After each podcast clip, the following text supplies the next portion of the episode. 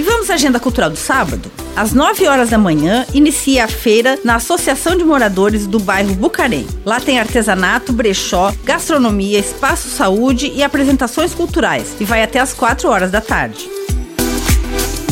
A partir das 10 horas da manhã começa a programação de aniversário de 9 anos do Instituto Internacional Juarez Machado, com lançamento de livros, abertura de exposições, gastronomia e apresentação da Orquestra Acadêmica da Escola de Música Vila Lobos. E tem samba com o grupo Cobra Coral a partir das 4 horas da tarde no Bar do Ivan. Sábado também é dia de jazz no Empório. Judson Dinali convida o pianista Fábio Oliveira para tocar clássicos do jazz, a partir das 5 horas da tarde no Empório Flores e Frutos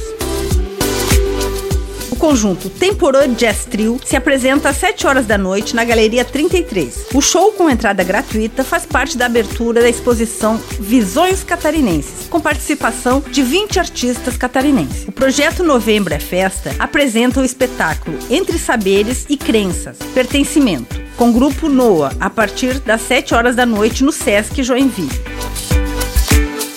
O primeiro desfile de Natal acontece no sábado, às 8 horas da noite, com carros alegóricos decorados e personagens natalinos. O desfile traz alegria ao público, interação e emoção. A Rua do Príncipe, no centro, ganha vida com cores vibrantes, túneis de luz e música animada. Todos são convidados a ir com fantasias com temática de Natal. Aproveite e visite as atrações nas praças do centro da cidade. Fechando a agenda do sábado, tem bailinho de fim de ano do projeto Brasil 70, que vai acontecer no Rivel Falls e começa às 8 horas da noite.